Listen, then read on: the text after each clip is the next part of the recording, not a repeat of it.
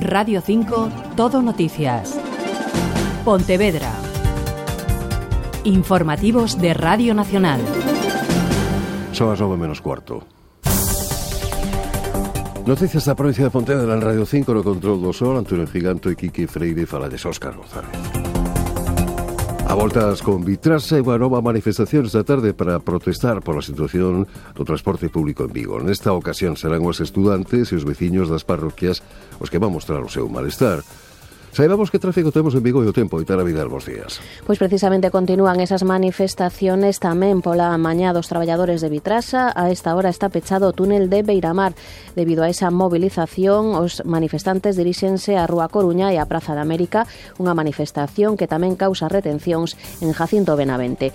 Tamén tráfico lento na Gran Vía desde a Praza de España, dirección Urzaice, na Avenida de Madrid, dirección Oporriño. En canto tempo está chovendo e temos 11 graus. Vamos a ver como está a situación en Pontevedra con Pablo Lago, bons días. Que tal, bons días? Pois por aquí canto tráfico, hai tráfico máis intenso a Arestora, na Avenida Domingo Fontán, tamén na rúa Manuel del Palacio en José Malvar, segundo informa a Policía Local. E canto tempo, os ceos tamén están cubertos, eh, hai chuviscas de cando en vez, E arestora temos aquí na Rúa Lepanto 11 graus. Pois cal é o tráfico nas estradas da provincia de Xete, Jaime Orejón, bons días. Bos días, buenos días. A esta hora, afortunadamente, situación fluida y cómoda en toda la red de carreteras de la zona. No hay ninguna incidencia que complique la circulación, aunque eso sí, como siempre, desde la Dirección General de Tráficos pedimos mucha precaución al volante. Pues a ver que tempo imos ter hoxe, Ana Laje, Meteo Galicia, bons días. Saudos para o día de hoxe, Pontevedra agardanse ceos nubrados con precipitacións que serán máis frecuentes pola mañá xa máis ocasionais pola tarde. En canto a temperaturas, descenso dos valores máximos, máximos hoxe que estarán sobre os 13 graus. Os ventos sopran do noroeste intensidade moderada con intervalos fortes no mar.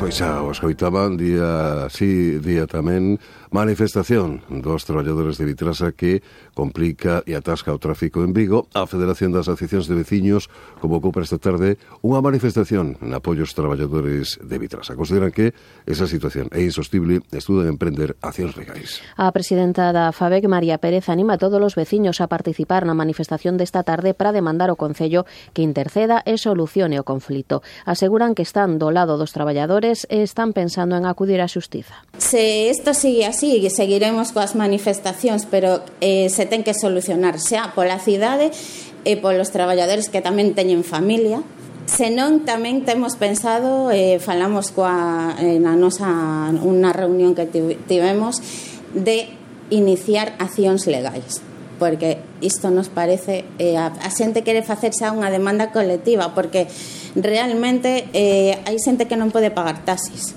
Na manifestación desta tarde participarán colectivos afectados polo conflito como os veciños das parroquias ou os estudantes da Universidade. David González é membro do colectivo de estudantes Erguer.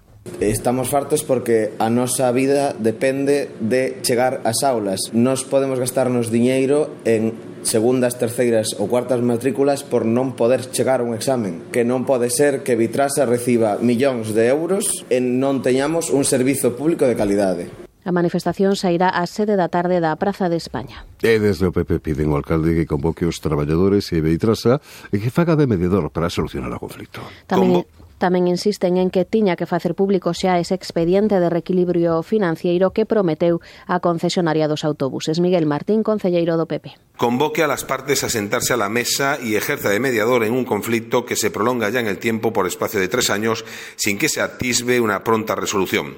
Abel Caballero no puede seguir escondiéndose más y no ejercer sus competencias en este asunto como máximo responsable del Concello de Vigo, titular del Servicio del Transporte Urbano.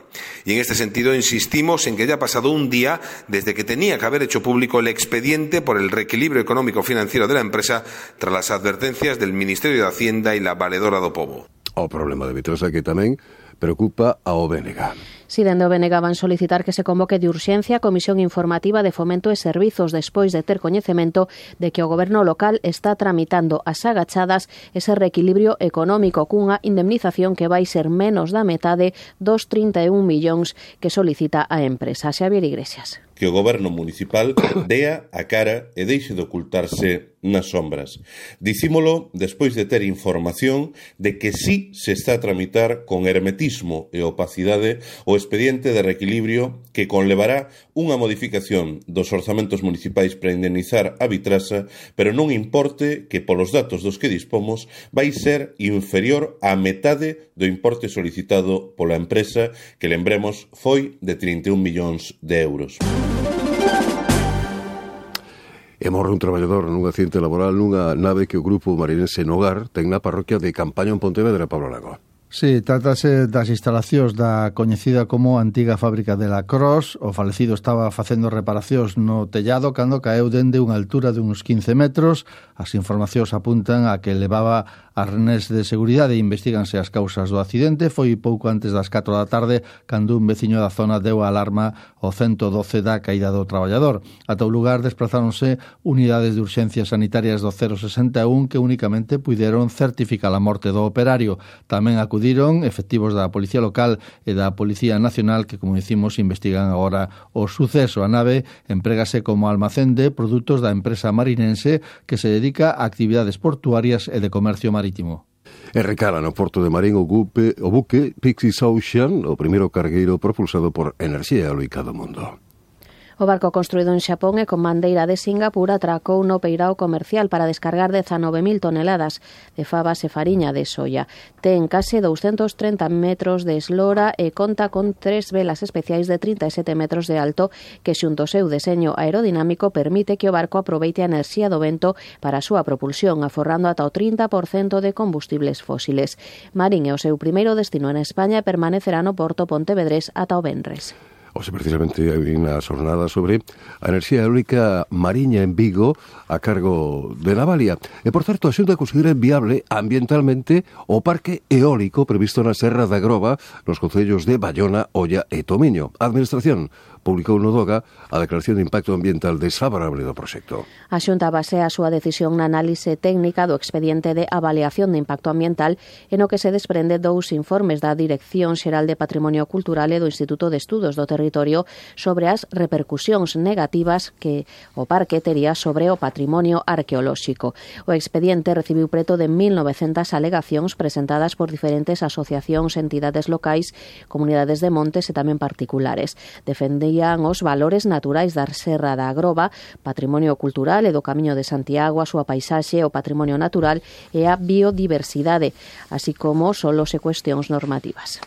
E o presidente da Xunta, Alfonso Rueda, inaugurou en Tui o intercambio de dá de acceso ao polígono industrial de Areas e que supuxo un investimento de cerca de 26 millóns de euros. A obra conecta directamente o polígono coa Nacional 550 o que evita o tráfico de camións polas zonas urbanas de Tui. O presidente do goberno galego recordou que era necesaria a obra malia a súa complexidade técnica para evitar que moitas empresas tiveran que cruzar o Miño e asentarse en Portugal nun lugar como este, fronteirizo, donde, como el decía, existe sempre a posibilidade de, cruzar o río con todo o que so con leve, polo tanto, temos que facer todo o posible para que as empresas estean aquí e, e teñan todas as facilidades aquí. Ose, bueno, e nada máis non hai máis que escoitar todo este tráfico que hai aquí para darnos conta da importancia desta infraestructura moi demandada, moi complexa. O intercambiador completarase no futuro coa prolongación coa vía de alta capacidade da Guarda en Goián que fóramos capaces de licitalo antes de que rematar este ano e despois quedan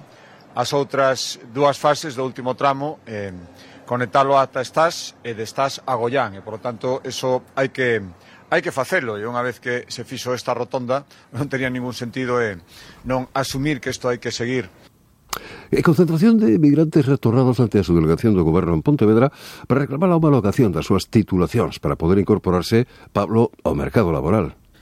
Se sí, foi unha convocatoria realizada en cidades de toda España. En Galicia as protestas concentráronse na Coruña e Pontevedra. Os emigrantes retornados, pero tamén os estranxeiros de outros países denuncian os retrasos excesivos na homologación dos seus títulos que lles impide incorporarse ao mercado laboral. Falan de retrasos de anos que deixa en situación desesperada a moitos deles, como sinalaba en Pontevedra Manuel Osorio, que é o presidente de Asovedra. Y tenemos muchísimos casos gente que está esperando convalidar esos títulos, médicos, ingenieros, psicólogos, odontólogos, y es imposible. Tienen cuatro, cinco, seis años, su situación es desesperante y estamos hablando retornados. En un esos casos es María Victoria Fernández Álvarez, que es médica cirugía. O sea, inicié mis, mis trámites eh, ya hace casi un año y me encuentro con que todas las homologaciones están detenidas y nadie te, da una respuesta de cuánto tiempo va a tardar.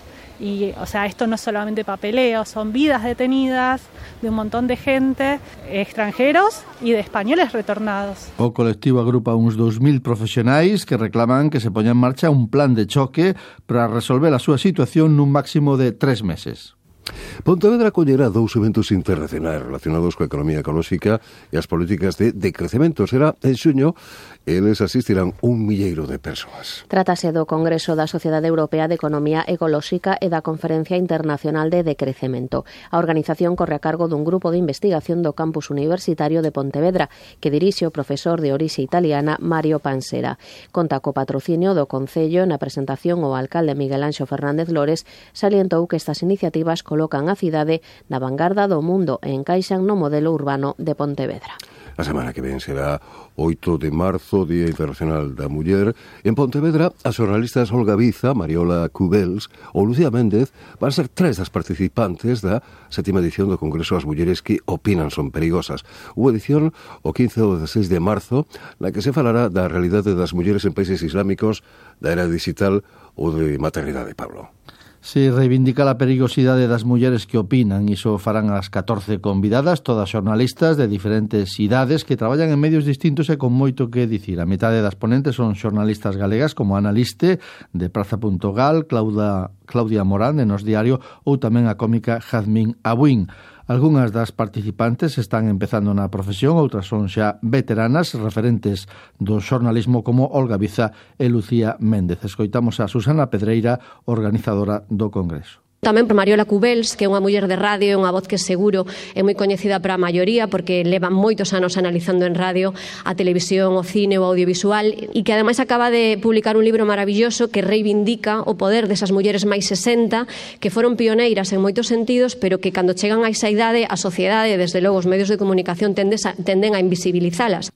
A xornalista Nora Mar Lamarti falará da realidade das mulleres nos países islámicos e da situación palestina. Tamén se tratará a creación digital, o machismo ou a maternidade, entre outros asuntos. As mulleres que opinan son perigosas é un xa un foro consolidado, polo que pasaron xa máis de 70 xornalistas.